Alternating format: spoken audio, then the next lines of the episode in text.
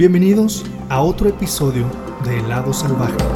Este es un espacio donde cada semana nos adentramos en temas interesantes y salvajes del reino animal. Mi nombre es Alfonso Loya y yo investigo historias fascinantes sobre animales extraordinarios y únicos que dejaron su huella a través de los años.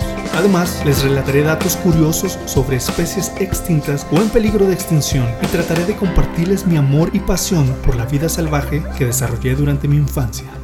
Como siempre, se encuentra a mi lado mi hermana Nancy Loya. ¿Cómo estás? Hola, hola, muy bien, muy bien. ¿Estás contenta de estar aquí hoy? Sí, mucho. Qué bueno, me, me alegra. ya este es nuestro tercer episodio. Episodio. ¿Cómo se te ha hecho hasta ahora?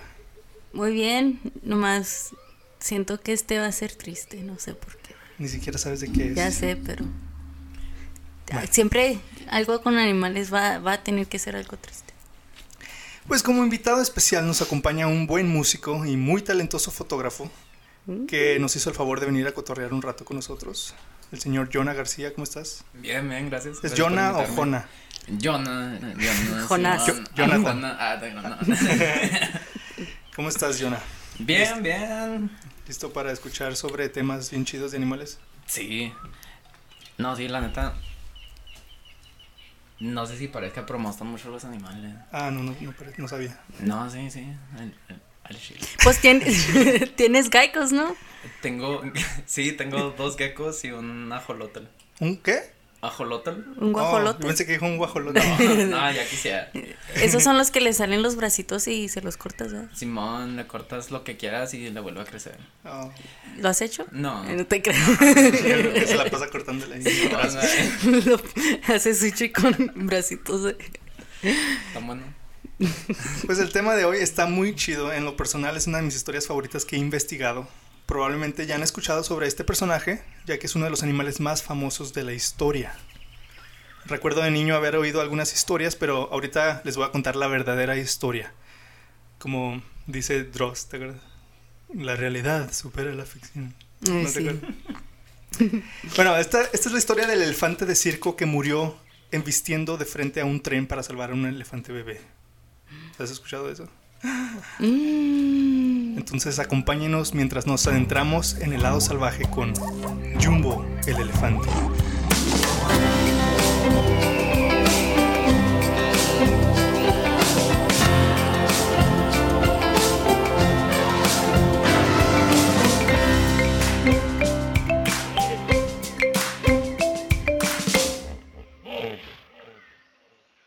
Uh, ¿No habían escuchado de Jumbo? no. Todos los días usamos la palabra Jumbo para pedir un tamaño, para, para pedir el tamaño de nuestras palomitas cuando estamos en la dulcería del cine. O para decirle a la cajera de McDonald's que queremos papas y sodas grande en el combo de nuestra hamburguesa. Pero hoy vengo a contarles por qué hoy en día la palabra jumbo se usa para describir algo más grande de lo normal. Por el elefante. Es que, ¿Qué fue lo Pues sí. primero? ¿El elefante o el jumbo? El elefante. Ahí les voy a contar la historia. Es imposible saber ex- exactamente cuándo nació Jumbo, pero se estima que fue a finales de 1860. 1860, en Sudán. En febrero de 1862, cuando Jumbo tenía alrededor de un año, su madre fue asesinada por cazadores furtivos. Y el pequeño paquidermo fue capturado por el cazador de elefantes sudanés Taher Sharif y el cazador alemán Johann Schmidt. Creo que siempre que se menciona un animal, un alemán, es el nombre Johann, Johann Hans Schmidt. Los exploradores estiman que Jumbo medía 120 centímetros y pesaba 230 kilogramos. El elefantito fue vendido a Lawrence Casanova, un traficante de animales italiano. Jumbo tenía un largo camino por delante ya que tuvo que caminar cientos de kilómetros hasta el Mar Rojo, donde fue transportado por barco hasta Trieste, Italia. De Italia fue llevado por tren hasta Dresden, Alemania, donde fue vendido a Gottlieb Christian Kreutzberg. Ah, sí, sí sé dónde es. No, no, es, es una persona. ah, ah, sí, lo No lo conozco. conozco, no es cierto, Me suena. Es mi tío. A principios, a principios de 1863, el elefante africano fue importado a Francia. Los franceses estaban un poco decepcionados ya que pensaban que Jumbo estaría más grande. Dijeron, eh, yo pensé que iba a estar más grande. Así me dijo mi ex.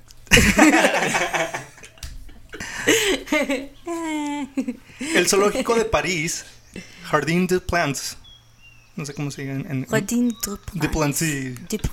no sé cómo se diga. Fue el hogar de Jumbo por alrededor de dos años, donde compartía espacio con dos elefantes asiáticos, varios camellos y jirafas y un hipopótamo. En octubre de 1863 llegaron al zoológico otros dos elefantes africanos bebés llamados Castor y Pollux. Los niños amaban a los nuevos elefantitos y hasta fueron nombrados las, las mascotas del París joven. Jumbo no quería nada de atención de la gente y se escondía en su establo. Era tímido. En abril de 1865, el gobierno de Francia descubrió que los animales del zoológico vivían en malas condiciones. Así que los oficiales sugirieron que mandaran algunos de los elefantes a zoológicos de otros países. El zoológico de Londres quería un elefante africano, así que cambiaron un rinoceronte indio y otros, cuatro, cua- otros cuantos animales por Jumbo. Esto fue lo mejor que le pudo haber pasado a Jumbo, ya que algunos años después del trueque, Castor y Pollux, los otros elefantitos, fueron asesinados durante la guerra de Prusia en 1871. Y después fueron comidos por los franceses. Se los comieron. Manches, ¿a qué sabrá? A puerco, yo creo, no sé. No manches. Pero, o sea, se murieron porque bombardearon y Sí. todo eso y dijeron, "Ay, pues sí, no es. Yo creo. Unos Dije, "Ah, pues ya, tacos. ajá, unos tacos de elefante. tacos de elefantito. Oh, Pues Jumbo llegó al zoológico de Londres el 26 de junio de 1865. Pero llegó en muy malas condiciones. Estaba muy enfermo. Ya tenía 20 años. No. Tenía como 5 años. O 3 o 4. Ah. Nació en el 60. No te crees. No sabe contar. Ya que no había. Estaba muy enfermo, ya que no había sido alimentado bien. Su piel estaba cubierta en suciedad y las plantas de sus pies estaban cubiertas de, la- de llagas. Abraham Bartlett, el superintendente del zoológico, asignó a Matthew Scott como cuidador del pobrecito elefante. Scotty, como le decían, tenía un talento entendimiento, tenía un talento e entendi- y entendimiento, perdón, para, para manejar animales. Jumbo creció más fuerte y sano bajo el cuidado de Scotty. Vamos a hablar mucho de Scotty, así que Era pongan como el atención. Era, era- ahorita vamos a hablar mucho de él. Existen varias teorías del por qué este animalito fue nombrado Jumbo. Pero no existe récord oficial del origen de su nombre, así que todas son teorías y especulaciones. Unos piensan que pudo haber sido nombrado así por Mumbo Jumbo, un dios muy poderoso que unas tribus de África Occidental alababan. Mm. ¿No, no han escuchado de Mumbo Jumbo? he oído el nombre, pero yo nunca pensé que era. Que ex- sí era algo que sí existía. Sí, pues es un dios que de allá que Yo pensé como que Jumbo era como una palabra africana. pues sí es. Mm. Mumbo jumbo. Pero no significa grande, ni elefante, ni nada. Entonces, Mumbo Jumbo también es como una frase en inglés que significa confuso o un lenguaje sin sentido. Como por ejemplo, ay, no entiendo todo ese Mumbo Jumbo legal. Mm. O, o en el capítulo anterior de los ligres que estamos hablando del ADN, Ay, podríamos decir, no entiendo todo el Mumbo Jumbo del ADN. Otros piensan que Abraham Bartlett pudo haber nombrado el elefante porque le gustaba el sonido de la palabra, ya que él anteriormente había nombrado a un gorila Mambo. Pero también existe una pequeña posibilidad de que Jumbo fue nombrado en París. Simplemente no se sabe. Entonces era. Jumbo. El Jumbo. Jumbo. Entonces, pues no iba a aceptar un no sé por respuesta, así que me puse a investigar un poco más sobre la palabra jumbo. Y supuestamente la palabra elefante en el dialecto angoleño, o sea, de Angola, de la lengua bantú, es onjamba.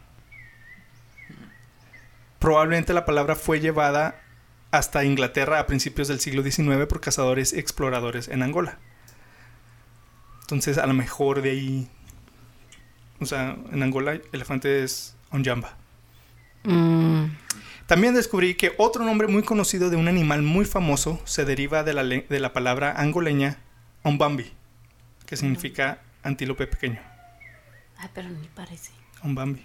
Pues por eso le pusieron Bambi a Bambi. Ah.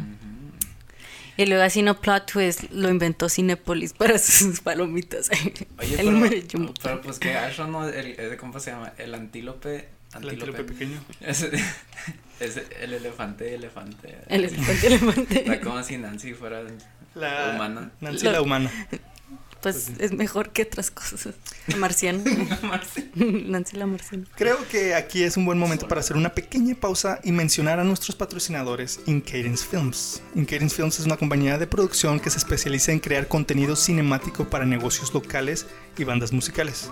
Incadence Films tiene paquetes muy accesibles para tu negocio o tu banda. Si buscas un video musical o un comercial de cualquier tipo, no dudes en visitar su sitio web www.incadencefilms.com para más información. Entonces de vuelta a Jumbo.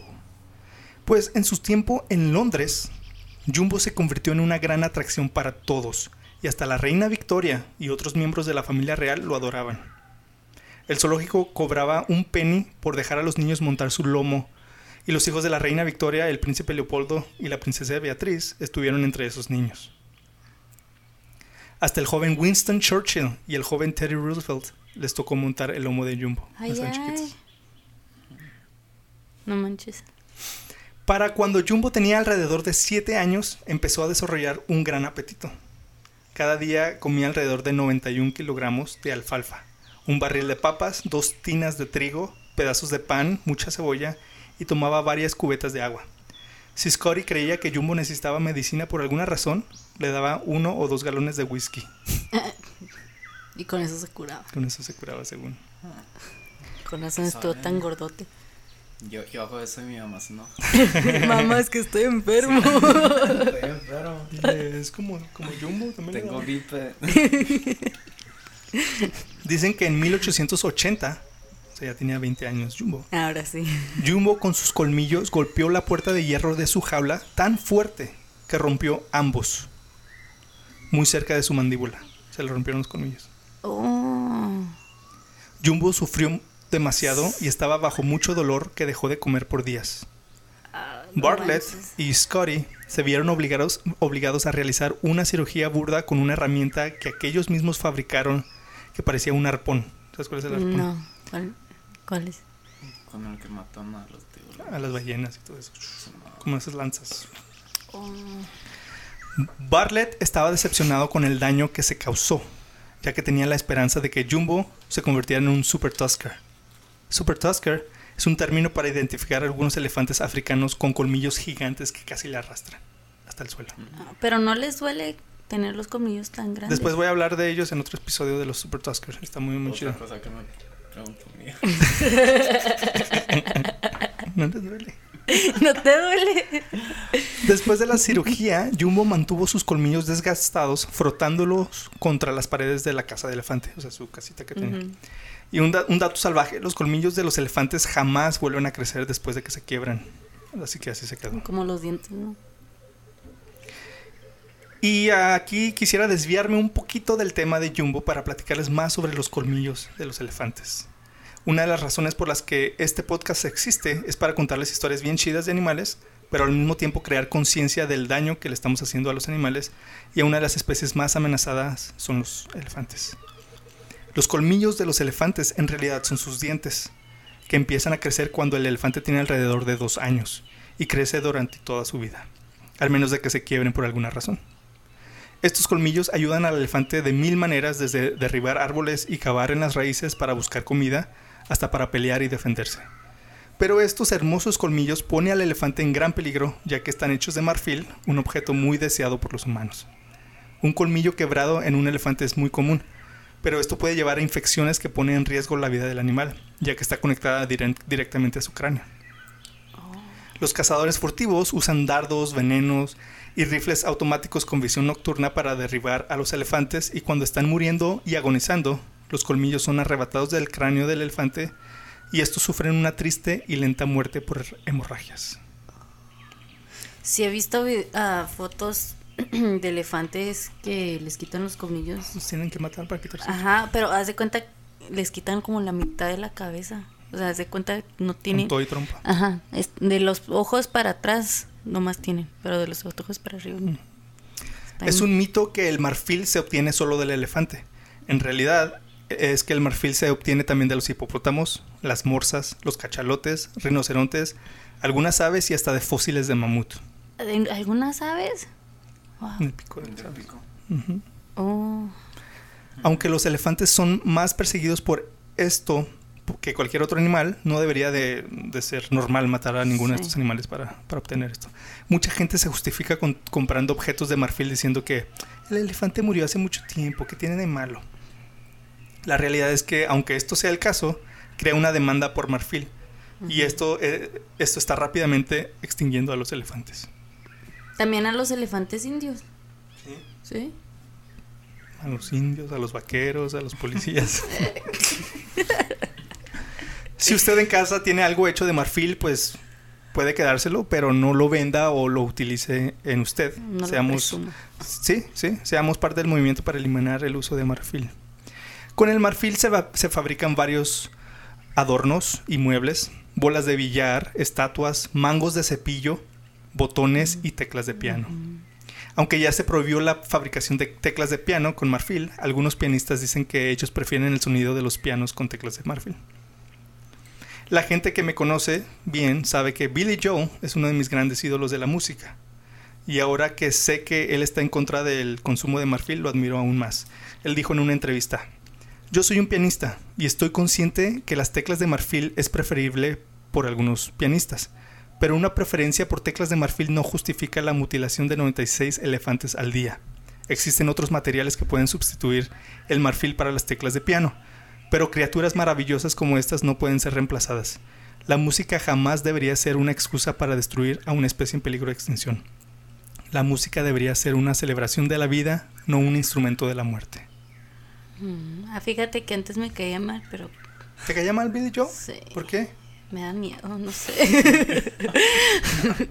¿Por qué? Se me hace como golpeador, no sé. Tiene mm. cara de agresivo. Pues a lo mejor golpea gente, pero a los elefantes. Pero a los elefantes no los toques. Así que hay que detener el consumo de marfil. Nosotros tenemos el poder. Sí. Bueno, de vuelta con Jumbo. Pues Jumbo creció mucho. Para 1882, Jumbo ya medía 3.7 metros de alto, cuando un elefante promedio mide alrededor de 3 metros. Jumbo pesaba más de 5.4 toneladas. Su trompa medía 2.1 metros de largo. Para este entonces, Jumbo ya era el elefante más grande viviendo en cautiverio. También, Jumbo fue casado con una elefanta del zoológico llamada Alice. Ah. Después de Alicia en el País de las Maravillas. Pero Jumbo nunca mostró interés en su esposa. Y la ignoró por completo durante todo su tiempo en el zoológico. La malquerida. La Alice se, moría por el Jumbo y el Jumbo.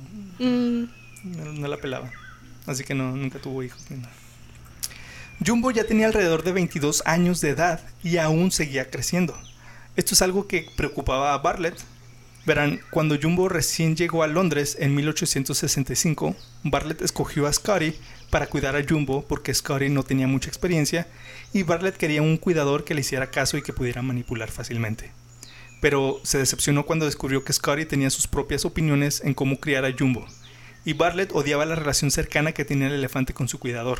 Para este entonces Bartlett creía que era mejor encontrarle otro hogar a Jumbo por dos razones.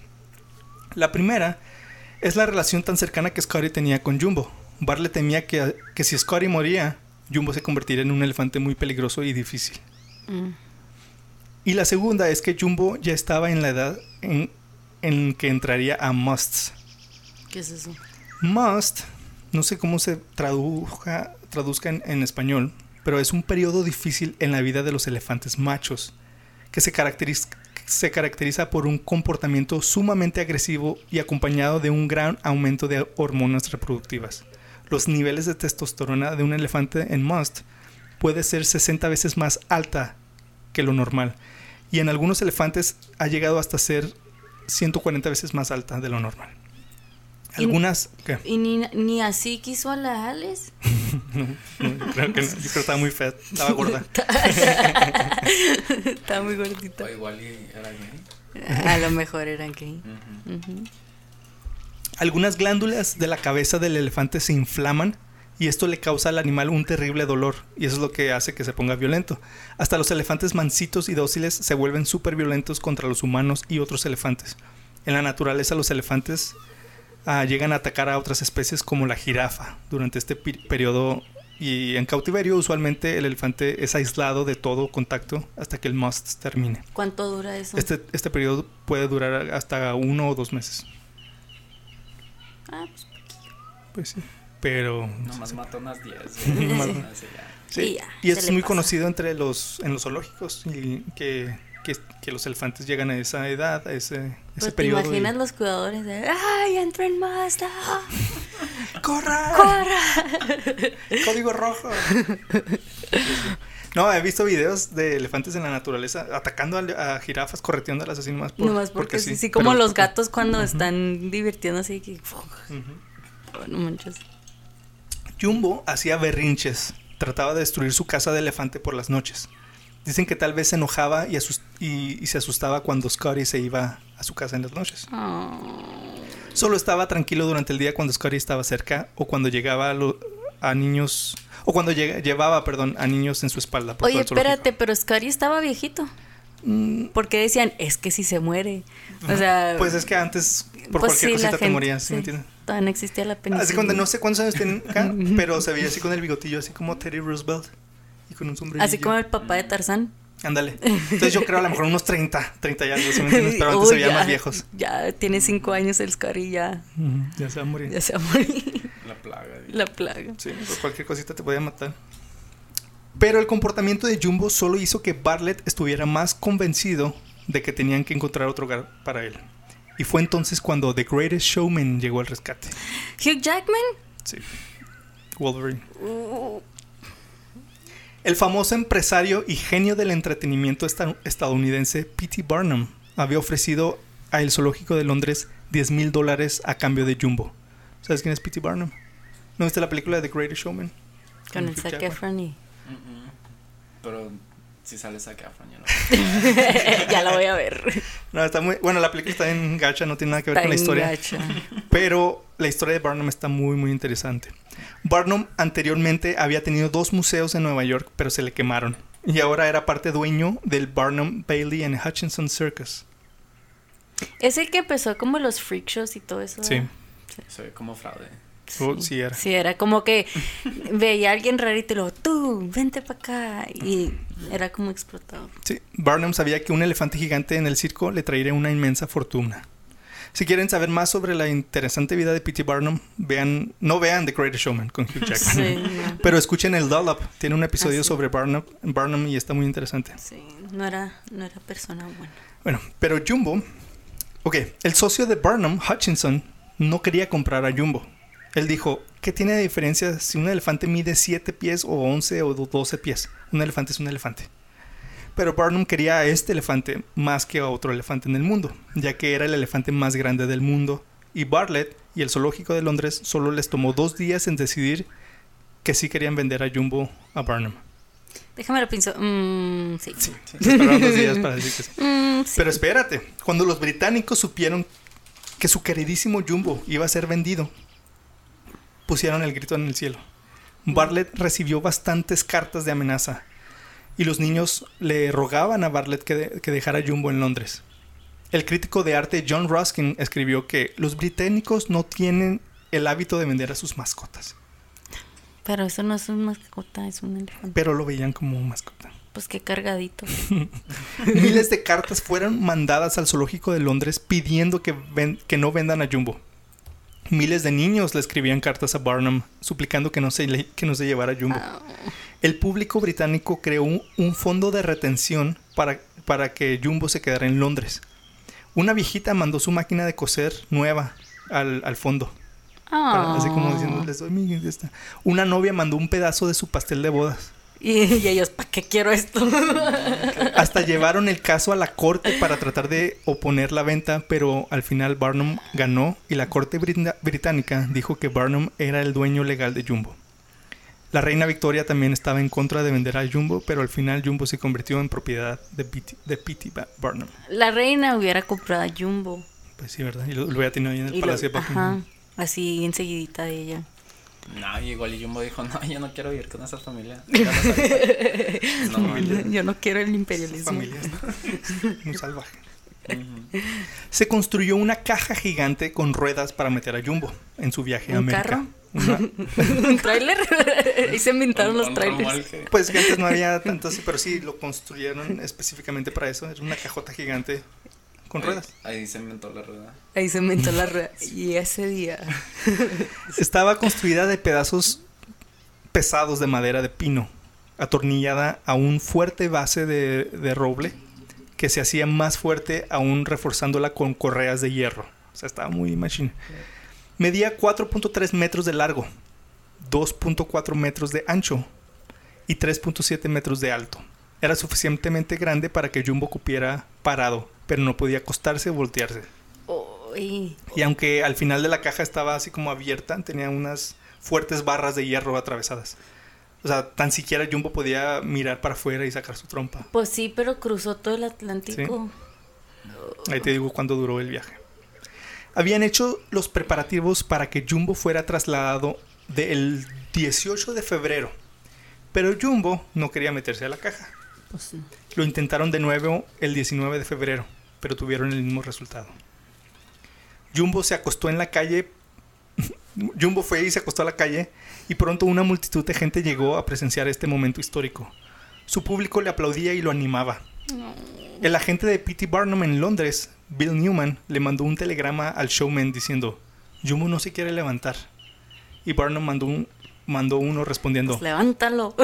Deja que se quede ahí el tiempo que él quiera. Es buena publicidad. Y Jumbo se quedó ahí por una semana. Ay, pobrecito. Haciendo berrinches. No. Bartlett pensaba que Scotty estaba controlando a Jumbo con una señal secreta o algo por el estilo para que no se metiera a la caja. Y le dijo que si Jumbo no se metía a la caja, lo iba a despedir. Al día siguiente, Scotty logró meter a Jumbo a la caja. Con telepatía. Pues yo creo, a lo mejor sí le está diciendo, no, no te metas", o no sé. Duérmete. Ya no puedo ver telepatía sin pensar en Kaliushi. y No, no quiero saber qué le hizo a ese elefante. Lo que parecía. Lo que parecía un adiós para Scotty y Jumbo resultó no ser así. Barnum contrató a Scotty para cuidar a Jumbo en Estados Unidos, a pesar de que ya tenía varios cuidadores de elefantes esperándolos allá. Así que como quien dice, Barnum compró también a, Jumbo y a Scotty. Scotty. Ah, Dynamic Duo. Pues sí. Jumbo vivió 17 años y 9 meses en el zoológico de Londres, de Londres. Y estaba a punto de empezar su nueva vida en el Nuevo Mundo. Su viaje a América comenzó una fría mañana del 22 de marzo de 1882. Pusieron a Jumbo en un arnés muy temprano en la mañana. Fue guiado hasta la caja y aunque al principio puso un poco de resistencia, después de dos horas de batallar, finalmente Jumbo accedió y se metió.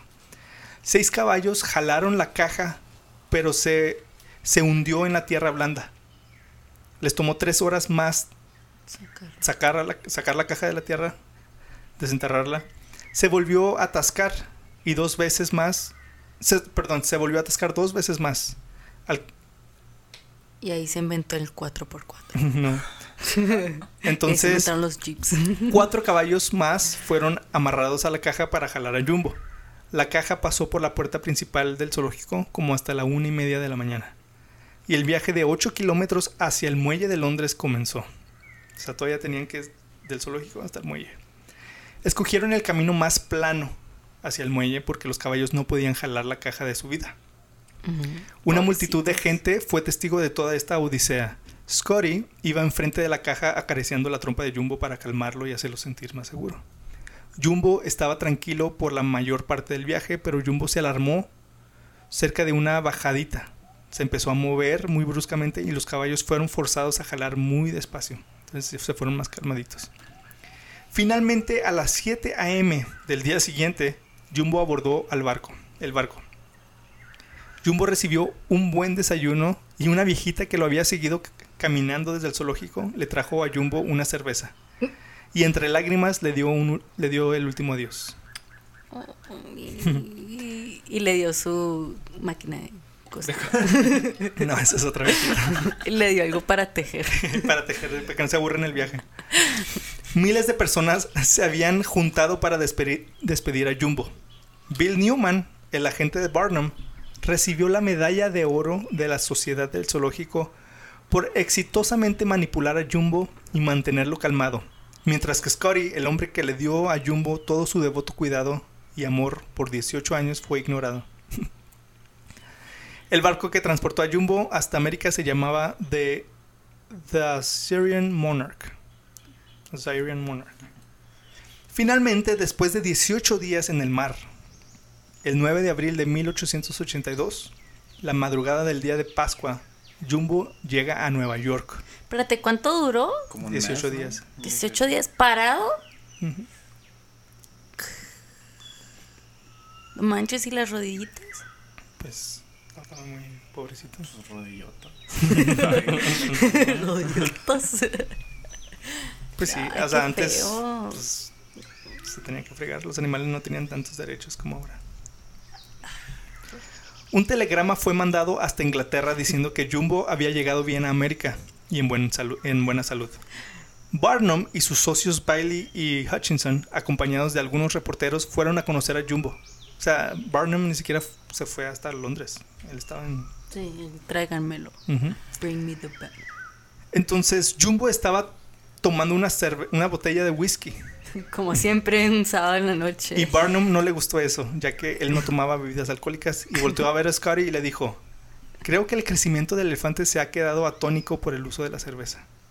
O sea, que ya no crecía más por la cerveza. Ah, y que sí, eso fue lo que lo ayudó. A lo mejor, Porque ¿cuántos otros elefantes tomaban whisky? ¿Eh? ¿Eh? Algunos reporteros estaban decepcionados por el tamaño de Jumbo. Decían que estaba igual que los otros ah, elefantes del circo, de Barnum. Barnum les dijo que hay una gran diferencia entre el tamaño de verdad de un elefante y el tamaño de museo, entre comillas.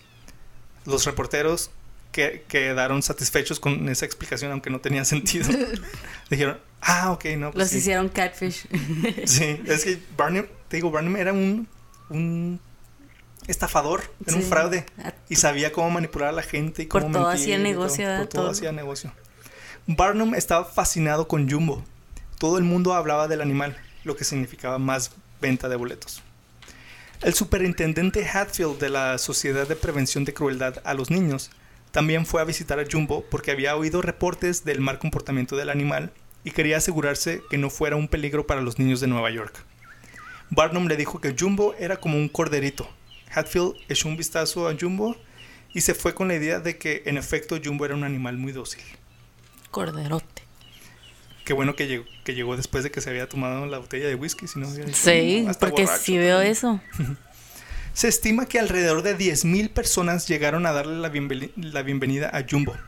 Gritaban y aplaudían su nombre como locos y estaban asustando un poco a Jumbo. Pero Scotty siempre estaba a su lado calmándolo.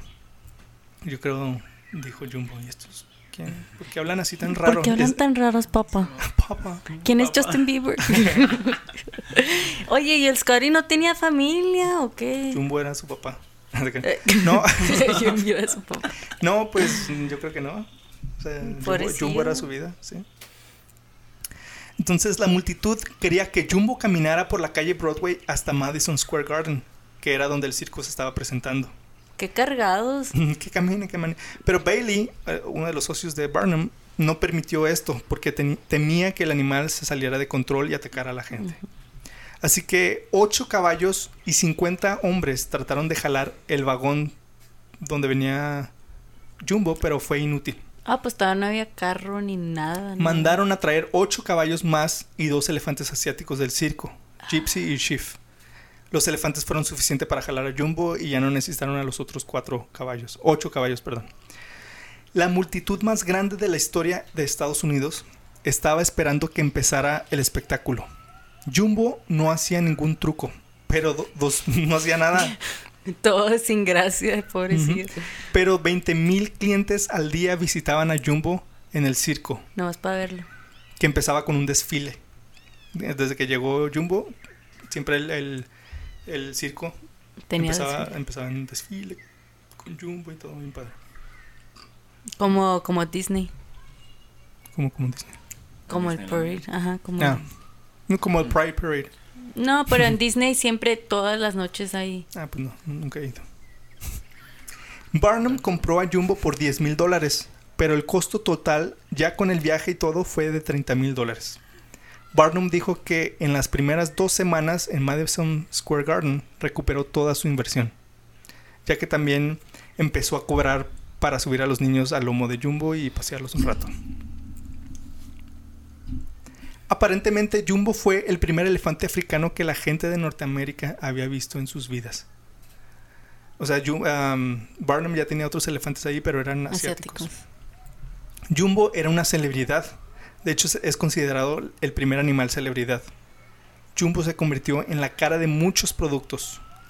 La cara de Jumbo estaba en todos lados, en cigarros, en pa- papitas, en máquinas de coser. ¿Por qué tantas Yo creo antes eran muy comunes. En jabón, en harina para pasteles, en botas, en muchos, muchos productos. Era el air fryer de 1890. Ándale. Y este fenómeno se conoció como Jumbomanía, El ninja. Jumanía. Como Beatlemania, pero. The British are coming. Burnham tenía otro plan de publicidad. El puente, Brooklyn, el puente de Brooklyn iba a ser terminado en 1883 y era un evento muy esperado y emocionante por muchos. Para muchos, Barnum le ofreció a la compañía del puente 5 mil dólares para dejar que Jumbo cruce el puente antes de la inauguración oficial del puente. Los directores de la compañía sabían que Barnum solo quería usar el puente para publicidad de su circo, así que rechazaron su oferta. Dijeron, "Ah, este nomás quiere pues de todas maneras, obviamente que eso querían, pero pues hubieran agarrado los 5 mil dólares que perdían. Pues sí, Pues nomás iba a caminar el elefante por ahí. También es publicidad para el puente. Sí. pues sí. Y aparte, a lo mejor después de que se inaugura, de todas maneras iban a pasar, o sea, no iban a cobrar para que la gente pasara, ¿verdad? O sea, que aprovechen esos 5 mil dólares para que un elefante pasara por ahí. Pues sí. Bueno, Barnum empezó a viajar con su circo por todo el país. Y Jumbo viajaba de lujo cuando iba de tour cada año. VIP. tenía su propio vagón de tren y Barnum lo llamaba Jumbo's Palace Car o el carro de, de palacio de Jumbo. Scotty dormía en una litera en un cuartito cerca de la cabeza de Jumbo. Y Jumbo nunca dejaba que Scotty cerrara la puerta del cuartito. Qué fresita el jumbo. Pues pobrecito, imagínate Conan, el gatito, así como que no quiere estar solo. Pues qué fresita el. Jumbo amaba a su amigo y quería estar cerca de él en todo momento, pues como una mascota. Y Scotty y Jumbo siempre compartían una botella de cerveza cada noche antes de dormir, como un ritual que Jumbo amaba. Una noche Scotty se tomó su cerveza y se acostó a dormir, sin darle a Jumbo. Jumbo levantó cuidadosamente a Scotty mientras dormía y lo sentó cerca de la botella de cerveza vacía. Y cuando despertó Scotty, vio la botella y luego luego entendió el mensaje. Ah, Scotty jamás volvió. ol- jamás olvidó compartir la botella de cerveza con Jumbo, jamás después de eso. este, nosotros así, ah, y Jumbo, ey, Michela, ¿qué? ¿Qué? Oye, ¿y si se puede acostar en ese tren? Se me hace que sí. Y ahí en el tren sí ya. Ok. Pero en- cuando llegó de, de Londres, no. Aquí sí lo trataban bien. Pues, pues, estuvo bien. No, todo, sí.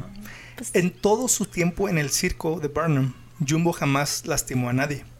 Pero sí hubo algunas ocasiones en que quiso medir su fuerza destruyendo partes de su casa de elefante en el proceso. me da risa que dice su casa de elefante. Así le pues, decían, The Elephant House. Ah, pues ni modo que sea su casa de chango. Pues. Es que no sé cómo llamarle, porque le decían Elephant House. Entonces me Pues, imagino que es Pues su su casa. caja, su casa, no sé. Si le digo su casa, se va a escuchar como, ah, tenía casa. ¿Sí me Pues no, obvio que no va a tener una salita ni nada. Pues o sea, sí. su baño. En su refri de Bud Lights como, Sí. como Post Malone. Jumbo produjo 1. millones de dólares en su primer año en el circo y alrededor de 16 millones adultos y 4 millones de niños lo vieron en el circo. Oye, pero no manches, un, millón antes era, o sea, en dinero de antes. No, no, te estoy hablando. Ah, los sí, 1.5 millones de dólares, sí. En sí, dinero de antes, o sea, Sí, sí, es, sí. un- es mucho. Sí, y 16 millones de adultos antes eran más. Eran más, es como lo triple. En sus últimos años en el circo, la salud de Jumbo estaba disminu- disminuyendo. Ya no comía porque sus dientes estaban muy acabados y le dolían. No había tratamiento para eso. Jumbo tarde o temprano iba a morir de eso. Barnum hizo preparativos para preservar a Jumbo después de su muerte y contrató a un taxidermista y planeó todo mientras Jumbo todavía respiraba, porque no sabía si en cualquier momento moriría. Sí. Ay, qué feo. Y ese día llegó el di- 15 de septiembre de 1885. Por eso se celebra el 15 de septiembre, es la, la independencia de México. Porque El 15 de septiembre. la noche del 15 de Ah, septiembre. sí, sí. ¿Dónde creas? en un pueblito en Ontario, Canadá, llamado St. Thomas. Era aproximadamente las 8.30 pm. El circo había terminado su función y los animales eran caminados hasta sus cajas por las vías de tren. Ya ves que los, los circos antes se mantenían ahí cerquitas de las vías. ¿Sí? Pues porque ahí viajaban, viajaban en tren. Ah, ¿No te pues para no acuerdas? No, Ah, ¿Qué no viste Dumbo? ¿Nunca fuiste al circo? sí, pero no me acuerdo. Allá antes, cuando. En el 1800. ¿No te acuerdas en en 1894? Entonces los animales iban caminando ahí por las vías, como que las guías lo los guiaban a donde llegar, ¿verdad? De repente, un tren a toda máquina apareció de la nada desde el este. El tren fue inesperado, ya que no estaba programado para pasar por ahí. No lo estaban esperando. Los empleados del zoológico rápidamente quitaron a los animales de las vías del tren, pero Jumbo y un elefante enanito llamado Tom Thumb, ¡Ay, nanito! les decían Dwarf Elephant, pero se me hace que estaba chiquito, le pusieron Tom Thumb, pero Ay, qué bonito. esto está, se me, no dice, pero se me hace que está inspirado en, en el general Tom Thumb, también de Burnham, que era el enanito que tenía con él. Ah, Yo pensé que se basaron en los pulgares de Megan Fox. Sí, yo tengo de esos. Qué feos, guacala. Calma.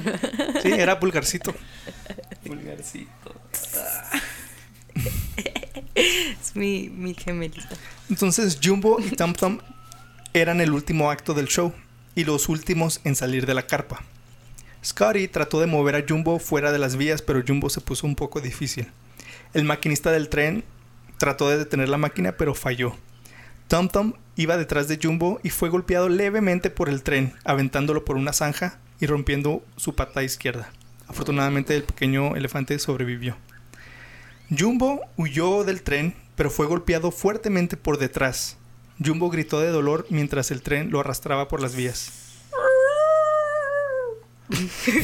Eso suena como un lobo. Ándale. El cráneo de Jumbo se fracturó en varios lugares. Tenía heridas e- internas muy severas. Le salía sangre por la boca y por su trompa. Ay, qué feo. Y con su último aliento, tomó la mano de Scotty con Se su tomó trompa. Una cerveza. Mm, Le tomó la, la mano con su trompita Ah. y se murió. Pocos minutos después del accidente, Jumbo murió. El tren se destruyó completamente por el impacto. Se murió el que lo traía manejando. Probablemente. No dice, pero yo creo que sí. Ni Barnum ni Bail- Bailey estaban en la escena del accidente, así que Hutchinson dirigió la escena para limpiar todo. Que estaba no, pasó nada, no pasó. Ándale. 100 hombres fueron requeridos para mover el cuerpo de Jumbo fuera de las vías. Mandaron a policías para evitar que la gente se robara partes del cuerpo de Jumbo. Scotty se puso histérico cuando vio que a Jumbo le faltaba un pedazo de su oreja que fue robado por un espectador. Le cortaron un pedazo de la oreja. No manches. Unos, unos taxidermistas de Rochester, Nueva York, llegaron eventualmente para llevarse el cuerpo. La muerte de Jumbo fue una gran pérdida para el circo, tanto así que Barnum tomó los primeros pasos para declararse en, declararse en bancarrota pocos días después de la tragedia. Pero no manches, o sea. Ah, No es piñata, o sea. Sí, me Pero acuerdo si era la gente. Los, taxidermistas. Le van a pegar con cola loca. Le van a hacer una. Le hicieron, me imagino que le hicieron una oreja nueva, ¿no? Como Sí, de yo creo cera que o sí, algo yo así. creo que sí. Pero qué fea gente. Pues sí. Siento, no sé, como que siento. Y eso que eran canadienses. Siento como que la gente de antes no. no No tenía corazón. ajá. Sí, pues no has visto de- ahí en el punch up del centro que tienen el dedo de Pancho Villa según y es un dedo así todo podrido. El dedo Es un E.T. cheto. Es un No, cheto. Es un Winnie con, Es un güey. con rayitas. No, no sabía eso. es una uña ¿Dónde, de- ¿Dónde está? En Dave's Punch Up, en el centro, No, ¿no lo has visto? no. Ahí lo tienen en la ventana. También según tienen un chupacabras y quién sabe qué más. Pero sí. No lo he visto. hay que Pero, ir. pero siento que la gente de antes era así muy. Como que, ah, ja, ja", como, por ejemplo, antes, que Se murió. Ajá. Como cuando ahorcaban a la gente así, o quemaban a las brujas y todo, de que sí. O simplemente los gladiadores, o sea, ¿quién quiere ver a gente pelear con leones? Yo iría a ver eso. Sí, No. no, no. Ahí van- iban a las, a las corridas de toros y todo. Hasta Pues hace sí, poco se, se prohibió eso. Pero igual, o sea, está mal eso. Pues sí, sí. o sea, ¿Por qué nos encanta todo eso? Pero lo chida es que era gente pues que cometió un crimen, ¿verdad? mató a alguien y les dicen, ah, pues sí, No, ¿Los en la película, en la película no. en la película no. El Russell, ¿cómo se llama? Russell Crowe. Russell Crowe. ¿Hizo algo? No me acuerdo. Ni me Pues obvio hay, hay gobiernos corruptos, pero... no hay gobierno, no existe el gobierno perfecto. En 1882, antes de que Jumbo fuera traído a América, Barnum había asegurado al elefante por 500 mil dólares. Pero la póliza expiró una vez que Jumbo pisó suelo americano. Yo creo que era nomás para el viaje. Oye, no tengo ni aseguranza yo. No, pero nada, si vas. Barnum era muy, muy inteligente, hombre de negocios y, y se las sabía de todas, todas, pero no pensó esto bien. Así que el elefante no estaba asegurado a la hora de su muerte. Jumbo no dejó hijos y su esposa Alice en Londres usó un velo negro después de la muerte de su esposo. Le mandaron un velo verde. ne- ¿Dije verde? Negro. No, negro. negro. No sé qué Qué dramático así ella. "Eh, ni me caía bien. Nunca me tocó. Nunca me tocó. Tengo mi amante. Todas simp. De hecho, dicen que, que le estaba poniendo el cuerno. Alice le estaba poniendo el cuerno con un rinoceronte. Ah, Ay, no manches. Oye, y si estaba No, pensando. Más bien el rinoceronte le estaba poniendo el cuerno.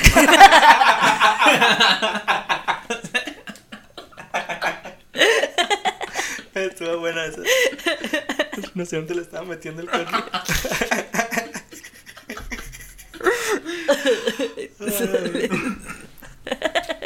Estuvo buena. Pero que. Pero ¿sabes qué? Creo que sí he visto una foto así con el- un elefante con velo. O, o lo En, soñé. en- o lo en la película de Dumbo, la mamá. Ah. Que de hecho de ahí está inspirado. Le decían la, la señora Dumbo, Mrs. Dumbo. No, ¿Te acuerdas una vez te tomaste toda una cubeta de whisky también? Empezaste a ver elefante. oh, no, esa parte me da miedo. Oh, Simón, que se tin, pone tin, todo- siempre, de, de adulta también me da miedo. Pues esa película fue inspirada en Jumbo. Dumbo, Jumbo. Ay, ay. Por eso, Dumbo, No. se contaba tonto, Dumbo por las orejotas, Dumbo, Y, Jumbo. y, y las orejas porque alguien se las robó y dijeron. Mm, "Ah". yo creo. Oye, no, pero no sé si lo soñé, no sé si estoy inventando esta memoria. Ah, pero pero existe una foto de, de la Alice con, con velo. Fíjate que no lo vi, pero la voy a buscar y la voy a poner en Porque show notes. siento que lo he visto, pero no sé si me lo estoy inventando. Oye, también ahorita que estoy pensando en Dumbo, se hace que el, el buitre, no, no es buitre, el, El ratón. el ratón está basado en, en, en Scotty. Scotty, pues sí. Y que le da cerveza. También Ah, la no. cerveza, sí, whisky. Hmm. Hay que verlo. Pero Dumbo se lo toma sin permiso. Era menor de edad. Chiquito. Pues No se la Barnum dieron. demandó la a la compañía canadiense Grand Trunk Railway, que es la compañía de- del ferrocarril, por 100 mil dólares. En abril de 1887 fueron a la corte con el caso. La compañía aclamó que no eran responsables por la muerte de Jumbo, que los responsables eran los trabajadores del circo. Supuestamente los trabajadores del circo habían cortado parte de la cerca para llevar a los animales por las vías del tren después de cada función, ya que el camino era más corto de esa manera. O sea, como Ah. agarraron un atajo y dijeron, pues por aquí, mira. Entonces dicen, si hubiera usado el camino que era, que era, los trabajadores del ferrocarril les hubieran advertido que ahí venía un tren y el accidente se hubiera evitado. ¿Sí me entiendes? Pues sí, o sea, hicieron trampilla. Hicieron trampa, entonces. La compañía del ferrocarril también dijo que Jumbo no valía nada, que por eso lo vendió el zoológico de Londres, que porque era un animal peligroso. Pero, o sea, "Es- he's worthless. pero ¿cuánto dinero les hizo? Pues sí. Y que a partir de. Aparte, el contrato que tenían con el circo decía que ellos no se hacían responsables por pérdidas más allá de 15 mil dólares. El circo alegó que el contrato era ilegal y presentó declaraciones de los expertos de animales que trabajan en el circo y de Scotty declarando que Jumbo no era peligroso. Finalmente, Barnum retiró la demanda, ya que aún necesitaba tener una buena relación con el ferrocarril para seguir moviendo su circo por todo Canadá. O sea, tenían que seguir trabajando juntos. Así que al final solo le dieron 5 mil dólares y la garantía de que podía usar los trenes de la compañía totalmente gratis por todo un año. Que normalmente eso le hubiera costado como 5 mil dólares. Así que al final Barnum se retiró de la corte con 10 mil dólares, como 15. Pues sí. 5 mil más 5 mil que se ahorró. Dos semanas después de la muerte de Jumbo, un reportador llamado C.F. Richtel, Richtel escribió que Barnum había matado a Jumbo con propósitos de publicidad. No manches. Richtel ya era un viejo enemigo de Barnum y acusó al showman de planear la muerte de Jumbo porque el animal tenía tuberculosis. O sea, o sea, ya se va a morir de todas maneras. Exacto. Así que Barnum demandó al periódico por 50 mil dólares. Le encantaba demandar a Demandar. ¿verdad? Pero el editor del periódico sabía la verdad de lo que había pasado, porque ya había entrevistado a Scotty y a otros que fueron testigos de la muerte de Jumbo. Así que corrieron a Richtel y publicaron una disculpa oficial para Barnum. Por chismoso. Barnum trató de obtener la mayor cantidad de publicidad posible, así que se inventó la historia de que Jumbo había salvado la vida de Tom Thumb y de Scotty, y después se dio la vuelta para enfrentar el tren, embistiéndolo de frente y así causando su muerte. Ah. Esa es la historia que yo me sabía. Pero no pasó así, No o sea, así. más bien no lo pueden mover. Y lo agarró de... Sí lo agarró huyendo, pero lo agarró de espaldas. Ay, pero, o sea, que lo arrastró. ¿Te imaginas, Scotty? Ah. Scotty... Pero, o sea, imagínate, cuando se te muere una mascota, pues si te sientes bien feo. Ahora imagínate ver que lo atropellan. Y no nomás eso, tu mascota es un animalotototote. Y es una celebridad. Y es una... No, aparte de eso. Si pero mi mascota fuera celebridad, me imagínate más. que te atropellan al Sí, gato y sé. luego alguien sale corriendo y le mocha una reja. Los de la perrera. Los de la perrera. O sé. sea, pobrecito, ¿sabes? Pero lo, yo creo lo Y más se quedó gacho- sin trabajo. Lo yo creo lo más gacho de Scotty es de que no era el dueño de, Ujú. de Jumbo. O sea, No él, él era su mejor amigo y todo, pero eh, la- el destino de Jumbo dependía de otras personas. Entonces, si, si pasaban cosas que él no estaba de acuerdo, te tenía que callar. Como, yo creo como las, las niñeras de los, de los hijos de personas ricas, ¿verdad? Sí, Que son las niñeras y todos, pero el papá es el papá. Como en The Help. Ándale. Así que. ah, ah, sí, entonces te digo, esa es la historia que yo, que yo escuchaba cuando estaba chiquito. Que le hizo así como el Spider-Man. De y de ahí salió de- Spider-Man. No, yo, yo había escuchado que.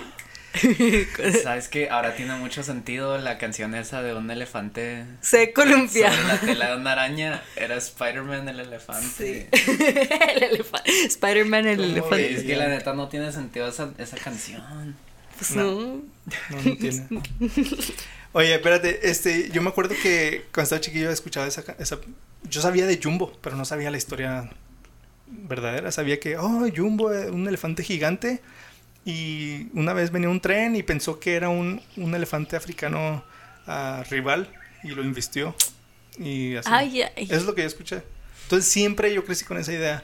Y yo sabía que, ah, Yu- ah, ah, Dumbo está inspirado en Jumbo. El tren, tú, tú, y él, Sí, ya se armó. sí, Pero esa fue la historia que La se inventó. Bartlett. La, tuya. La tuya. Esa fue la historia que se inventó Bartlett para, para Bartlett, Barnum. Para, pues, para más publicidad. Diciendo que Jumbo era un héroe y que murió. Pues sí, salvando- heroicamente salvando a todos. Así que mandó a llamar a. Barnum mandó a, a llamar a unos escritores tres días después del accidente para publicar un libro de niños para Navidad. Hizo, volvió a hacer un chorro de publicidad, libros, imágenes, hay imágenes, dibujos así de, de Jumbo investiendo el, el, el tren y salvando al elefantito. Y se hizo.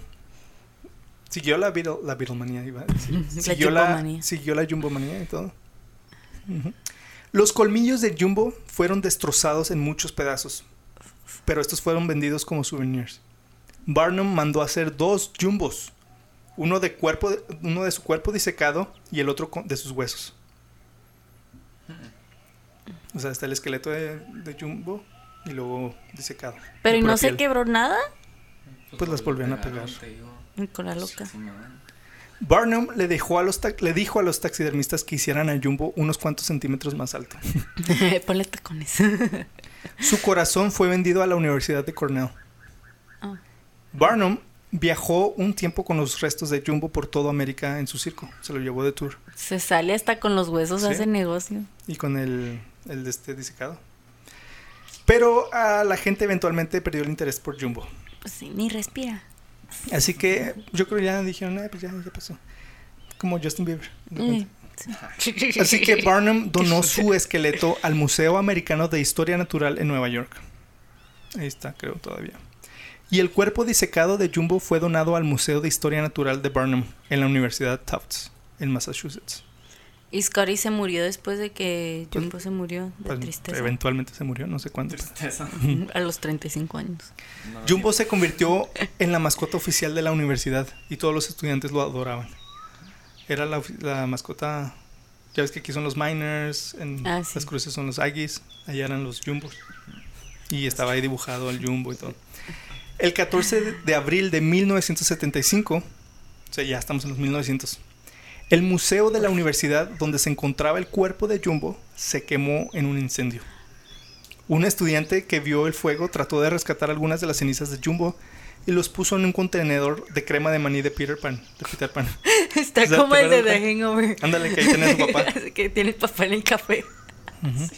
Porque era lo único que estaba a la mano. Ah, no manches. La cola de Jumbo fue lo único que no se quemó, ya que unos estudiantes la habían quitado unos días antes y la, la pusieron en otro edificio. Como que estaban trabajando en ella o jugando con ella, no sé. Y no estaba ahí cuando se quemó. El bote con las cenizas de Jumbo fue colocada en el departamento atlético de la universidad y muchos atletas la frotaban para buena suerte antes de los juegos. Deja froto la cola de Jumbo. No, no, Ah, la- las cenizas. Ah, el las bote de- cenizas de El bote de crema. Sí, no. Muchos científicos quisieron preservar a Jumbo para que otros científicos lo estudiaran en el futuro y trataran de encontrar la razón de su enorme tamaño. Pues el whisky. Ya que hasta la fecha jamás se ha visto un elefante tan grande como él. En cautiverio. No, en el mundo. Nunca ha habido un elefante tan grande como él. Cuando abrieron a Jumbo encontraron monedas, llaves, tornillos y hasta un silbato de policía en su estómago. Todo eso se tragaba. Cacahuates. Muchos científicos pensaban que Jumbo era su propia especie de elefante, pero resultó que no, es solo un elefante africano. Oh. Pensaban, a lo mejor es una subespecie de elefante o ¿por qué está así? Extinta. Mitad mamut. Barnum siempre decía que Jumbo medía más de lo que en realidad medía y no dejaba que nadie lo fotografiara para no levantar sospechas de su altura, altura real. Pues sí, catfish, o sea, sin filtro decía- no. O sea, sí estaba grande, pero el vato exageraba, decía, no, está más grande. Los hombres de Entonces la gente pues lo veía "No, grande y pues decía, alto". no, pues sí está grande, pero no lo medían y le tomaban foto para después. Los científicos midieron su fémur, el hueso más grande de su cuerpo, y el mejor indicador de su estatura. Y descubrieron que aunque Jumbo no era tan alto como Barnum decía, seguía siendo 20% más grande que el elefante promedio. Jumbo seguía creciendo cuando murió, solo tenía 24 años y aún le quedaban 17 años más de crecimiento. O sea, Entonces, todavía si no, hubiera todavía estado- no alcanzaba su, su tamaño, poten- su gran potencial. Pero ya se hubiera muerto de todas maneras por Sí, los a lo dientes. mejor. A lo mejor. ¿Los trae podridos o qué? Ahorita te digo que encontraron. Varios estudios se hicieron después de su muerte y se descubrió que la dieta de Jumbo no era buena para él. Lo Mm. alimentaban mucho zacate, alfalfa y trigo. Durante las sequías, los elefantes en el estado salvaje pueden comer 300 kilogramos de ramitas, hojas y corteza al día. Al rechinar, desgasta sus dientes dejando espacio para nuevos molares. Los elefantes crecen seis conjuntos a lo largo de su vida. Entonces, o sea, Jumbo nunca pudo desgastar los dientes para que le crecieran otros. Porque no comía ramitas. No comía lo que comían los elefantes en la naturaleza. Como los perros de que si no los sacas a limar sus uñitas. Los gatos también. Al examinar el enorme cráneo de Jumbo, el paleopatólogo y miembro del equipo Richard Thomas descri- descubrió los de los des- perdón, descubrió los los devastadores resultados que la dieta blanda de Jumbo en cautiverio, los dientes del elefante no se desgastaron. Esto bloqueó el nuevo juego tratando de deformarlos. Lo que les llamó la atención de inmediato fue la deformidad que vieron en los dientes de Jumbo. que no se parecía a nada que hayan visto en ningún otro elefante. O sea, ok, espérate. Entonces, entonces se supone que los elefantes desgastan los dientes Sí. para que les crezcan nuevos. Y como nunca se desgastaron, pero sí le crecieron nuevos, se le deformaron. tenía boca de Freddie Mercury. Ándale. Ándale, sí. Dicen que sin duda esto le causaba un tremendo dolor. Mm, Sí, Siempre estaba en dolor. pobrecito. También descubrieron mucho más cuando examinaron los huesos de Jumbo, ya que se había ya, ya sabía que Jumbo se pasaba los días dando paseos y que a veces estaba enca- encadenado. Aunque Jumbo murió cuando tenía 24 años, descubrieron que sus huesos y articulaciones se parecían a los de un elefante de 60 años. Ay, no manches. Pues también, o sea, de, los, de Londres que- a que Estados Unidos parado. Por casi dos semanas. Ajá, y luego pasear a puros mocosos hasta la Y- y, reina. todos juntos. Hay, hay fotos Ay, qué cargados. como, ¿cómo le dicen? Anda así como en, en el Aladdin, ya ves que tiene su, como una cajita o no sé qué. Como en las trocas monstruo cuando te suben a una troca y tienen como 10 asientos atrás. Ándale, iban un chorro de lepes, iban como 10 lepes. Así como un rey persa, así con Ándale. una... Sí, Qué sí, sí. cargados. Este, parecían de 60 años. Solo la configuración general de la articulación de la rodilla realmente indicaba que esa no era la rodilla de un elefante normal. Jumbo era un animal que tenía problemas. Está muy fregado. Y, o sea, aguantó vara. Aguantó. Hasta que ya. Mm, pobrecito. Entonces, a lo mejor sí vio el tren y dijo: "Ah, Esta es mi salida. Prefiero morir. Lo suicidaron. o se suicidaron. El equipo científico examinó la mandíbula de Jumbo, donde encontraron una, una craqueada muy, muy larga, un crack. Pero, no sé cómo decirlo. Sí. Pero un análisis más detallado mostró que sucedió mucho después de su muerte. Entonces, Entonces se les cayó cuando se les cayó en la en la funeraria. yo creo. Aunque el accidente no rompió ninguno de los huesos de Jumbo, debe haber causado un trauma interno masivo que en última instancia lo llevó a la muerte. Se le reventó el pulmón todo. Entonces no se le quebró ningún hueso, dicen. Pero sí. Pero eso está Se raro. murió de hemorragia. Yo hubiera pensado que sí le Yo había- también. En 1985, en el aniversario número 100 de la muerte de Jumbo, se construyó un monumento gigante de Jumbo en St. Thomas. Y lo hicieron Canadá. más grande. No, es, un- es una estatua. Al llegar a St. Thomas, la estatua de Jumbo está recibiendo al público, al pueblo, recibiéndote al pueblo, perdón. Pero lo primero que ves es su parte trasera. La gente preguntó que por qué lo hicieron así y supuestamente en la cultura hindú, para que un elefante te dé buena suerte, tiene que estar volteando hacia el este. Entonces el este es para Oh. allá, pero cuando llegas a St. Pero era Thomas, africano. sí, ya sé, pero cuando llegas a St. Thomas eh, lo ves pero de espaldas.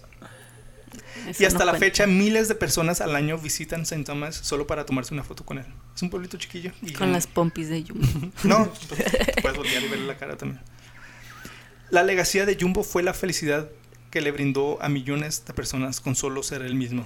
Pero su más grande legacía fue su nombre, ya que la palabra Jumbo no era conocida en el lenguaje inglés y ahora significa Grandote. gigante, grande, algo más grande. Pero, o sea, está gacho porque dicen como que, uy, sí, hizo mucha gente feliz y bla, bla, bla. Pero Pero, pobre, a costo de qué? ser. O sea, de una criatura miserable que Eh, sufrió toda su vida. Estuve viendo muchos este documentales, reportajes, entrevistas, leí muchos artículos, leí libros y, y mucha gente se pregunta, los que están hablando dicen, sí, nos preguntamos si, si Jumbo en realidad era feliz, porque sí parecía feliz. Yo, así que, ¿cómo a ser feliz? ¿Cuándo lo has visto reírse? ¿Lo viste ¿Cómo va a ser sonreír? feliz? O sea, ¿qué animal va a ser más feliz en un circo donde lo obligan a hacer cosas, donde lo emborrachan? En vez de la naturaleza. A lo mejor y, y no se sentía solo porque tenía a Scotty. Pero maneras, ¿tú crees que o era- sea, estaban sufriendo los dos ahí, ¿sí sabes cómo? Y me imagino que fue muy duro también para el Scott ver que Jumbo le dolían sus dientes y que Sus rodillas sus rodillas y y todo. todo. O sea, estaba sufriendo con el Y elefante. luego cuando se le rompieron sus colmillos, también todo eso le causó un chorro de dolor. Ya nunca le volvieron a crecer, pero le dolía. Pues sí, imagínate.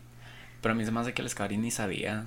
Porque era su Sí, primer ya. trabajo, nunca. A lo mejor sí, o sea, Es que antes no, no se sabía tanto de los elefantes. Ajá. Antes no. No. no había tantos estudios y no se Pero, sabía. pero si una criatura tiene dolor, ¿sabes? O sea, se Se enseñan quejan, sí. señales, ¿sí ¿sabes? Pues te diré. pues te diré. Como por ejemplo, experiencia, mi papá nunca supo que yo. que estaba triste. como por ejemplo la, la, la gente que trabajaba en zoológicos antes de que, de, perdón, en, en circos, antes de que Les prohibieran los animales. Sí. Pues sí es gente que le gustan los animales. pero, Pero, en no sí lo suficiente para... Sí. ¿Sí me entiendes? O sea, estás ahí porque, ay, me encantan los elefantes y voy a cuidar a este elefante en el circo y lo voy a, y lo voy a alimentar y lo voy a limpiar y lo voy a bañar. Pero de todas maneras, el simple hecho de estar ahí es Eh, sufrimiento Ajá, o sea, para el eh, elefante. eh, te gustan los animales y todo, pero no estás haciendo nada éticamente bien Pero, para ayudarlos. Pues antes o- no se pensaba así, esos no eran los pensamientos. Te digo antes. que antes la gente era Pues también está como Lion King y toda esa gente. ¿Qué? ¿El Rey León? No, Tiger ¿Simba? King. Ah, Ah, ¿qué Simba? ¡Ah, Tiger se King. vaya! Ajá, Sí, también. no, sí, pero Tiger King, ese compa, no. Está loco. O sea, le gustaban los tigres, pero. Le gustaba ¿Tú tendrías un animal salvaje en tu casa? Yo. No. ¿Por qué? Por la misma, por el mismo hecho de como con los las aves y así, de tener pájaros, la gente que tiene Sí, pájaros de cierto. mascotas se me hace Sí. tan cruel. Pues y son- antes, yo- antes yo no veía eso. Ujú. Mi abuelita tenía pájaros, mi mamá Sí, también, pe- periquitos, y yo así como que, ay, qué padre, pero viéndola bien, así como que no manches, imagínate toda tu vida en una jaulita sin poder volar, sin poder Y hacer nada. literalmente es todo lo que haces volar. Simón, y, y no puedes, te tienen una jaula todo el día. Y pues son animales que las aves vuelan de continente en continente. Sí. Y, pero los tienes en una cajita todo el día. Y pues sí, aún así con los animales que tengo yo se me hace gacho, les trato de comprar pues, no sé, todo lo más grande, pero de todos modos no está chida. Pero de todas maneras, pues, ¿qué tanto, qué tanto caminan los, los caicos? ¿Se caminan mucho? Pues más que el Más tanque que de el- 40 sí. galones en el que los tengo, pues sí. Pues tú nomás pones música chida y... No. No, yo antes, cuando estaba más pequeño, sí decían, yo cuando crezca voy a tener mucho dinero, y voy a tener un, un terreno, voy a tener leones y tigres y todo. Pero ahora, aunque tuviera la oportunidad, no, pues no, no. Es que No sí, en puede. verdad, como, como eso que dijo Osho. De que es ¿Quién dijo? Osho, ¿Quién es ese? el chavo. ¿El chavo del ocho? Chespirito. Chespirito. Es lo que pensé cuando dijiste. Roberto Gómez Bolaños. eh. Este, es como un gurú hindú. Eh, Ah, ocho. Och- Osho, ¿Qué con? S. Ocho. Osho. Como, como, Es- como ocho, pero en Chihuahua. Eh, ajá. Osho. Un ocho, ocho chihuahueño. Un ocho chihuahueño. Este dice de que si una si ah, pues, no me lo sé bien, pero básicamente de que si te gusta una flor no la arranques porque el momento que la arrancas la estás matando, o sea, y es como Mm. Sí. Sí. Yo escuché un podcast que se llama Born Free y hablan de, es, es inglés y hablan de, eh, entrevistan a, a expertos así de animales y conservacionistas y todo y un señor dice, habla de los zoológicos y dice que, pues, que no, o sea, un zoológico se supone que es para educar. que es para educar, pero dice, pero no es así, dice, los zoolo- la gente usa los zoológicos como un parque para llevar a tus hijos y, Sí.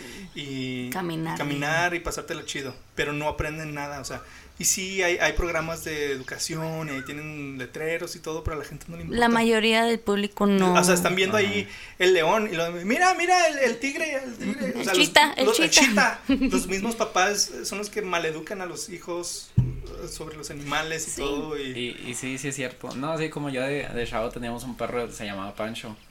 Y, Yo lo conozco. y siempre que íbamos a, al zoológico, un tigre o una jirafa, mira, un panchito, un panchito.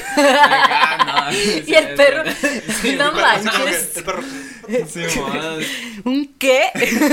Pero es algo que hace mucho la, pues, La gente. papás. Sí. Sí. Y nada, pues al. Una vez fui, Un a, lobo, mira. una vez fui a, a un zoológico. No les voy a decir cuál porque, bueno, al de Albuquerque. Porque me cancelan. Me cancelan. Y estabas de cuenta que estaba la, la jaula de un jaguar. Ujú. Pero no se veía, estaba como escondido. Entonces había un letrero donde estaba una foto de un jaguar y decía ahí jaguar, ¿verdad? Y ahí así como pues cosas del jaguar, ¿verdad? Pero así decía grande jaguar y estaba una fotota. Y luego estaba una señora, una muchacha con sus hijos. Y luego dice, ah, mira, ahí está la, la el chita, es un chita, ¿verdad? Y yo, El de los no, hashiros. dice, es un chita, ¿dónde está? O sea, ni siquiera lo vio. Vio el letrero vio el donde letrero, dice jaguar. Vio el letrero donde se ve un jaguar que está bien, o sea, si lo ves, a lo mejor no sabes bien y dices es un chita o un leopardo o lo que sea, pero vio el mismo letrero donde está la foto y dice ahí jaguar. ¿sí? Ni siquiera vio al jaguar en persona, vio el letrero donde dice jaguar y dijo que era un chita. Y me dio así como mucho, me da coraje siempre que, entonces volteo y le digo, es un jaguar. Y luego, ah, un jaguar, ¿dónde está? O sea, ni siquiera lo había visto. Le dijo, how are you? No, you? no, pero igual y no sabía leer, oye. A lo mejor sí. ay, ay. Oye, no, pero te digo, en, en ese podcast de Born Free, ah, dice un señor de estos, dice, yo antes iba a los zoológicos porque amaba a los animales. Y ahora no voy a los zoológicos porque amo a los animales. Fíjate, yo eh, trabajaba con una señora que siempre llevaba a sus hijos, este, a, a museos, zoológicos, y era así como una mamá muy educativa. Y se hacía amigos de, de los zookeepers y les preguntaba cosas y quién sabe qué. Pues en un- una de esas, no sé en qué zoológico, le dijeron de que agarraron, a cada rato les quitan animales salvajes a la gente, a cada rato, aquí en Estados Unidos, Sí. y que encontraron un señor cruzando la- el, el desierto, como por Tijuana, este, con un tigre bebé. Y... ¿Cómo cruzando el desierto? ¿Caminando? Ajá, como que lo cruzó de Tijuana a... ¿De mojado? ¿Cómo Ajá. pero traía un, un, Un tigre. un tigre bebé. Y que la gente lo quería, quería que el zoológico de San Diego lo agarrara. Y que el zoológico no lo quiso agarrar, que porque no era raza pura. Sí, Y, así y son los zoológicos. ajá, o sea, el, sol- el, el tigrecillo pues no tenía donde... Lo, ya lo llevaron a un conservatorio, pero sí lo rechazaron porque no era la raza pura. Que está mal, mira, apenas te iba a decir que muchos zoológicos agarran animales que no, no sobrevivían, o sí, que se los quitan a la gente que tiene animales salvajes y que ya no los puede cuidar o cualquier cosa. Pero sí no me sabía esa que si no eran puros no los agarran. Yo ni Es siquiera que- sabía que había razas de tigre. Yo, ah, este es chafa, ese es chihuahua con, Es chido. No, pues es que, con de la calle. Es que los zoológicos es más, es, hay muchas cosas involucradas. Son muy hay- élites, hay- es toda una política. Es una política, hay mucha, hay mucha política Sí. y todo, muchas cosas que se tienen que tomar en cuenta. Y, y, y sí, o sea, es un negocio, es Sí. un negocio. O sea, sí, por ejemplo, aquí en el desierto, una vez fui al zoológico de aquí, de esta área, no voy a decir cuál, y había un oso polar. En un, o sea, estaba calorcísimo, yo me estaba derritiendo. Y estaba un oso polar, eran dos osos polares sin techo, o sea, estaban en el mismo sol Ay, que yo estaba, manches. donde yo me estaba muriendo de calor, ahí estaba un oso polar, dos osos polares, y luego nomás caminaba de un lado a otro, así nomás tenía un espacio Todos muy estresados. muy estresado. Pobrecito, entonces digo, si yo me estoy muriendo de calor. Hasta el imagínate. agua de estar calientita, Entonces yo, me, yo digo, ok, pero ¿por qué aquí en esta área tienes osos polares? Y, y la educación de los niños, la verdad, en este, en esta época ya no vale la pena tener un zoológico para educar a niños. O sea, ya, Ya tiene tienen internet. ya- internet sí, sí. En, en mil partes. Pues esa mujer que, que se enteró de todo eso ya nunca lleva a sus hijos a... Entonces ahora lo que hace, viajan por todos los Estados Unidos a conservadores, Los santuarios. a son, ándale, santuarios. Pero... Sí, es que por ejemplo ese zoológico dijo, Ya no "Ay, desquita". pues me falta un oso polar, vamos a comprar un oso polar. Que le Tenga- pinten el cabello. Ténganlo, o sea, tengan animales que, que puedan sobrevivir en esta En este clima, en este ajá. clima, no. Pero es que sí, sí viene siendo lo que dices de, del dinero, porque mucha gente que empieza, pues yo que ya vivo aquí, no quiero ir a ver una lagartija, ahí como, Sí, pues sí. ¿verdad? O sea, este, Sí, no voy sí. a pagar por ver algo que puedo ver en mi patio, y, y es el problema. Sí, la gente quiere ver algo exótico y así, pero pues no, no se puede viajar Sí, un a Canadá. Es una o- colección de animales, el, el zoológico que tenga más especies. Ya, ya educar a niños ya no es excusa. Y luego se cambian, se venden, se, Sí. se, se, se, se catasfixian ¿Qué es animales. Se, se troquean. Nunca he visto a Chabelo. Como tazos. Eh, No, te lo cambia No, por otro tazos, animal. Así como que te cambió este tigre por un oso polar. Sí, Ahora no. pues, Pues esa fue la historia de el gran Jumbo. Que, ¿Cómo se les hizo? Muy triste. ¿En serio no habían escuchado el nombre de Jumbo? y Yo. O pues, sea, ¿sabías no que era un sabía- elefante? No, no sabía No, que era no. una. Mira, la neta, yo ignoro muchas cosas. Sí, sí, no, no, no sé mucho así de. O, o de historia así, ¿verdad? Si fuera algo ya más grande, como, no sé, de la guerra civil o algo así, pues ya. Pero como cosas chicas así. Digo, apenas empecé a oír más podcast acá más. Ujú, Está muy interesante, está muy Sí. chido Sí, eso, sí. abrir tu mente. Por ejemplo, yo no sabía la historia verdadera. Sí había escuchado que Jumbo era un elefante gigante, que se murió en un tren y todo, pero no sabía la historia. Y me puse a investigar y me encantó. Deberían hacer una película chida de esto. No como la de Greatest Showman, Pero no sabes que, está gacho porque lo pusieron así como héroe y que quién sabe qué. Que pues sí, qué bonito. Pero la realidad es de que no tuvo que morirse así. O sea, es como, o sea, Fue negligencia del. fue negligencia de todos. Primero, ni siquiera tuvo por qué tener ese tipo de problemas en los dientes, ese tipo de huesos. no, o sea, y esto es el- lo que sabemos nosotros de Jumbo. ¿Tú crees que no hayan otros Otros elefantes en, el- en zoológicos, ay. en circos que tienen estos problemas Oh, también sí. y, y nadie se da Y cuenta? luego cuando he visto fotos o videos como que los elefantes que se vuelven locos así en el circo, A lo mejor es porque tienen eso, must. el más, pues sí. Pero o sea, al final de cuenta el que sale perdiendo siempre va a ser el animal, porque si llegan a matar a Sí. alguien o a alguien, pues Sí. el, sí, el- sí. el animal va a pagar con su vida. Como Harambe. Jarambe. Caramba. Ujú. Pobre jarambe. Como por ejemplo cuando pasó esto de la, de la chava Ah, el Hachiro. que se metió a los monos araña a darle un hachiro. Tonta, o sea, si, si algo le hubiera pasado a ella, hasta si le hubieran jalado el cabello, la hubieran arrastrado o algo, lo primero que van a hacer es Matar a los animales. dispararle a los changos. O ponle que no le hagan nada, o sea que sí salga a salvo y todo, pero de todas maneras lo sacrifican por lo que hicieron. Sí. Que la sacrifiquen a ella. Sí, sí, man, sí. Salen, o sea, pobrecillo. Pues esa fue Jumbo. Este, si alguien tiene opiniones sobre esto o han escuchado otra historia sobre esto, este, queremos, díganos, queremos saber sus opiniones, queremos saber su punto de vista. Este, escríbanos a nuestras redes sociales, arroba helado salvaje podcast. O visítenos en nuestro sitio oficial www.heladosalvaje.com y coméntenos de otros temas salvajes que les gustaría escuchar en este podcast. Y pues quiero, quiero agradecer a mi invitado, Jona, Jonah. Jona. mi confitriona Nancy, Nancia. Nancy. Este, y a mí me pueden encontrar en Instagram como arroba Alfonso Y en Facebook como Alfonso Loya.